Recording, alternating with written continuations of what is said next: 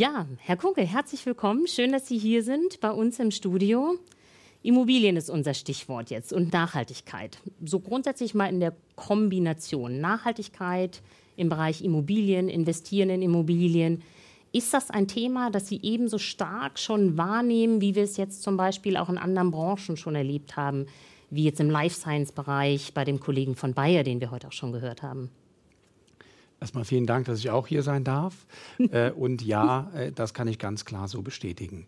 Äh, wir können unsere Prozesse häufig nicht so schnell anpassen, weil eine Immobilie steht sehr lang, wenn sie einmal steht. Äh, hoffentlich wird äh, viel genutzt ähm, und deshalb muss man sehr früh äh, daran arbeiten, das mit einbeziehen und das machen wir zum Beispiel auch schon sehr lang. Seit 2010 beschäftigen wir uns mit Nachhaltigkeit und haben das immer weiter vertieft auch. Wir machen heute die Dinge ganz anders als noch in 2010, aber ganz stetig und mit einem hohen Selbstverständnis gerade wenn Sie sagen, ne, also lange Investitionszyklen, lange Nutzungsphasen, ähm, Planungssicherheit äh, wird dabei dann auch mit Sicherheit eine große Rolle spielen im Sinne von Nachhaltigkeit, über welchen Zeitraum amortisieren sich welche äh, Investitionen. Das ist ja im Nachhaltigkeitsbereich, gerade in einem Feld, wo wir jetzt sehen, Regulierung verändert sich auch schnell mit Sicherheit für Ihre Branche auch ein Riesenthema. Möchten Sie uns da vielleicht einen Einblick geben? Ja, sehr gern. Also das ist richtig. Die Regulatorik ändert sich und oft ist sie gar nicht so für Immobilien gemacht. Und wir müssen dann immer schauen, wie wir denn da in diese neuen Vorgaben reinpassen. Ähm, äh, wie funktioniert das für Immobilien? Und äh, wie können wir uns anpassen und diese Ziele, die da gewollt sind, auch erfüllen? Da, da müssen wir durchaus kreativ sein, dass es dann auch passt. Und ähm, ja, auch wenn dann mal so ein Gesetz rauskommt, für mich äh, ein schönes Beispiel ist die europäische Gesetzgebung für Energieausweise und so weiter, für die äh, Performance von äh, Immobilien. In 2010 sollten alle Länder das gleichartig äh, möglichst gleichartig umsetzen. Das ist nicht ganz gelungen. Wenn man sich heute die Energieausweise in Europa anschaut, kann man keinen neben, neben den anderen legen und dann hat man sofort eine Aussage, mit der man was anfangen kann. Da muss man schon kreativ werden äh, und das äh, dürfen wir jeden Tag werden. Wie kann ich mir das vorstellen, also da kreativ zu werden, weil ich meine, gerade Transparenz ist ja das Stichwort der Stunde gerade Nutzerinnen, Nutzer, Anspruchsgruppen, die klassischen Stakeholder wollen ja genau das. Vergleichbarkeit, Transparenz. Wie begegnen Sie dem jetzt, wenn Sie sagen, ne, die aktuelle Gefechtslage gibt das quasi noch nicht her, das passiert noch nicht? Wie bewegt man sich in diese Richtung? Ja, also man startet, äh, liest sich das Gesetz durch, sagt, okay, was heißt das für uns? Ähm, und äh, zum Beispiel bei der Offenlegungsverordnung, äh, was ja jetzt äh, für viele Finanzmarktteilnehmer eine Berichtspflicht äh, schon ist. Ähm, und dort gab es zum Glück auch eigene Vorgaben für Immobilien. Mhm. Und diese äh, diese haben wir dann eben interpretiert und sind dann ganz stark in den Branchenaustausch gegangen, haben mit vielen großen Immobilienunternehmen gesprochen. Wie wollen wir das gleichartig umsetzen? Ähm, und da sind wir noch auf dem Weg. Das dauert immer sehr, sehr lang. Das äh, kann ich aus eigener Erfahrung sagen, mhm. ähm, bis man da ein gleiches Verständnis hat, weil jeder bringt natürlich seine Interessenslagen mit.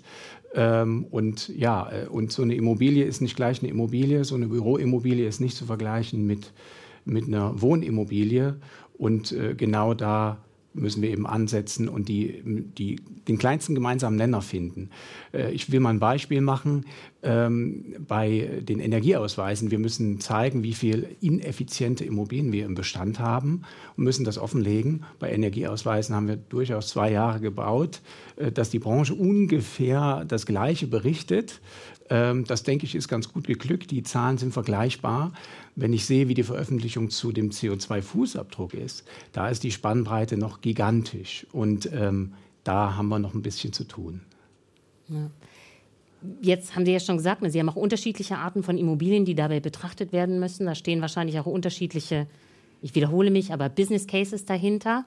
Business Case braucht ja eine Sache, ein Markt. Also dort, wo kein Interessent und kein Käufer ist, wahrscheinlich auch kein Business Case. Ähm, wie, wie sieht es beim Thema Wohn- oder auch ähm, gewerbliche Immobilien aus? Ist Nachhaltigkeit da ein Thema auf dem Markt? Ist das, interessiert das? Ähm, KäuferInnen, MieterInnen? Interessiert das Investorinnen? Ähm, vor zwei Jahren hätte ich die Frage noch anders beantwortet als jetzt. Jetzt, jetzt sage ich zunehmend und deutlich spürbar. Gerade die großen Unternehmen, die eben Berichtspflichten haben, wie CSRD, äh, die schauen jetzt genauer hin und sagen, wo habe ich eigentlich mich eingemietet? Ähm, was, was habe ich denn dort für Wirkung, für Nachhaltigkeitswirkung?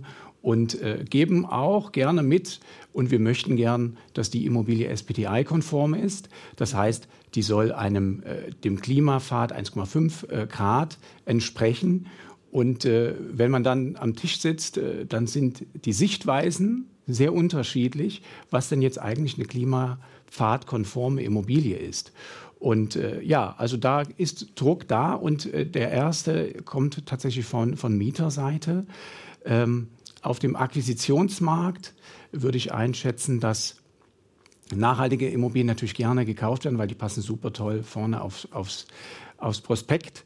Ähm, aber auch das ist äh, sehr unterschiedlich noch, ähm, weil jeder unterschiedliche Kriterien hat.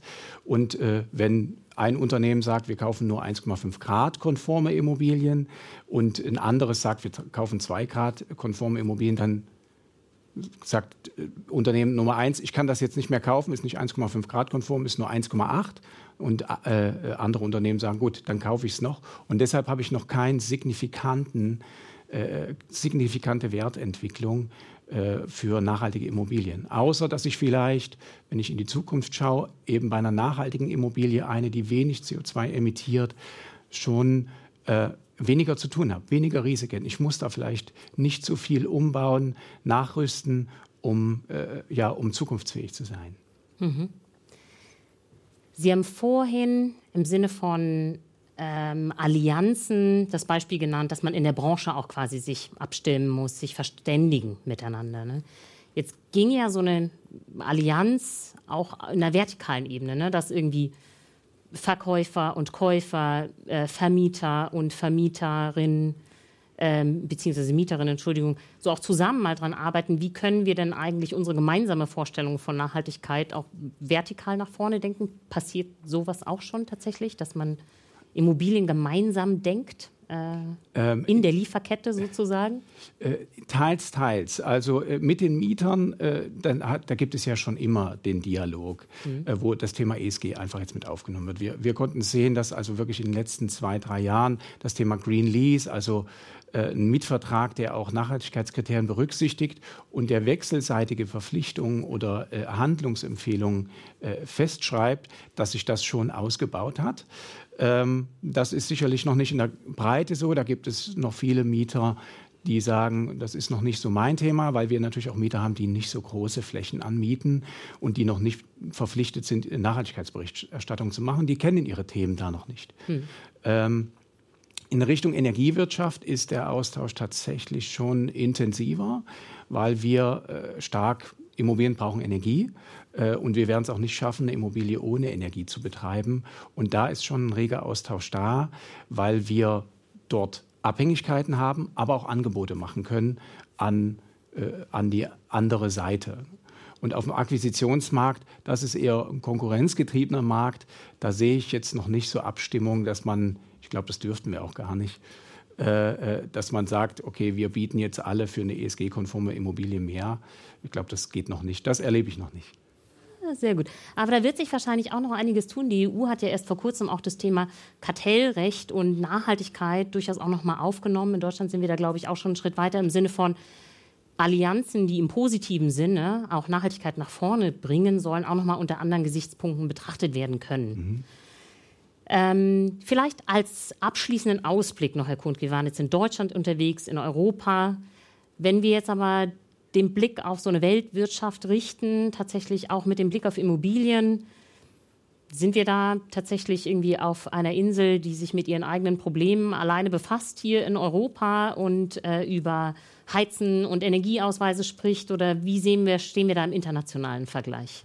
Äh, tatsächlich ist es so, dass Europa da schon sehr äh, diskutiert, sehr, sehr differenziert. Mhm. Die Franzosen machen das anders als die Deutschen und äh, wir machen es wieder anders als die Schweden oder Norweger. Wenn sie aber über den großen Teich springen, ist das eine andere Welt. Da mhm. ist es nicht so, dass alle Hurra äh, ESG-konforme Immobilien, das ist so ein europäisches Thema, äh, rufen, weil äh, ja, die Gründe kenne ich gar nicht so sehr, warum das dort noch nicht so drückt. Es gibt durchaus Regulierungen, zum Beispiel in New York. Ähm, in der Stadt direkt gibt es äh, sogar schon CO2-Strafen, wenn man seine Immobilien nicht verbessert. Und das sind die mir bekannt am höchsten, die ich mhm. bisher gesehen habe. Aber in der Fläche ist das noch nicht so. Oder wenn wir mit unseren Vorgaben kommen und sagen, oh, wir wollen, wir haben so einen äh, Dekarbonisierungspfad, wir wollen nur noch Immobilien kaufen, die da drunter liegen, dann schauen uns die Japaner mit großen Augen an und sagen, äh, okay, äh, was ist das? Äh, haben wir noch nicht mhm. gehört. Und äh, ja, da ist noch ein bisschen Weg zu gehen mhm. im internationalen Bereich. Da sind wir tatsächlich eher eine Insel, äh, die noch nicht verstanden wird. Ich möchte mal das als positiven Ausklang werden, weil gerade in Japan sehen wir es ja durchaus, dass die Nachhaltigkeitsbestrebungen in Deutschland mit großer Neugier betrachtet werden, auch gerade für die japanische Wirtschaft. Das kommt vielleicht alles noch. In diesem Sinne erstmal vielen Dank, Herr Kunke, in diesem Moment hier. Äh, auch wir sehen uns später noch mal wieder mit Fragen aus dem Publikum. Herzlichen Dank erstmal an Sie.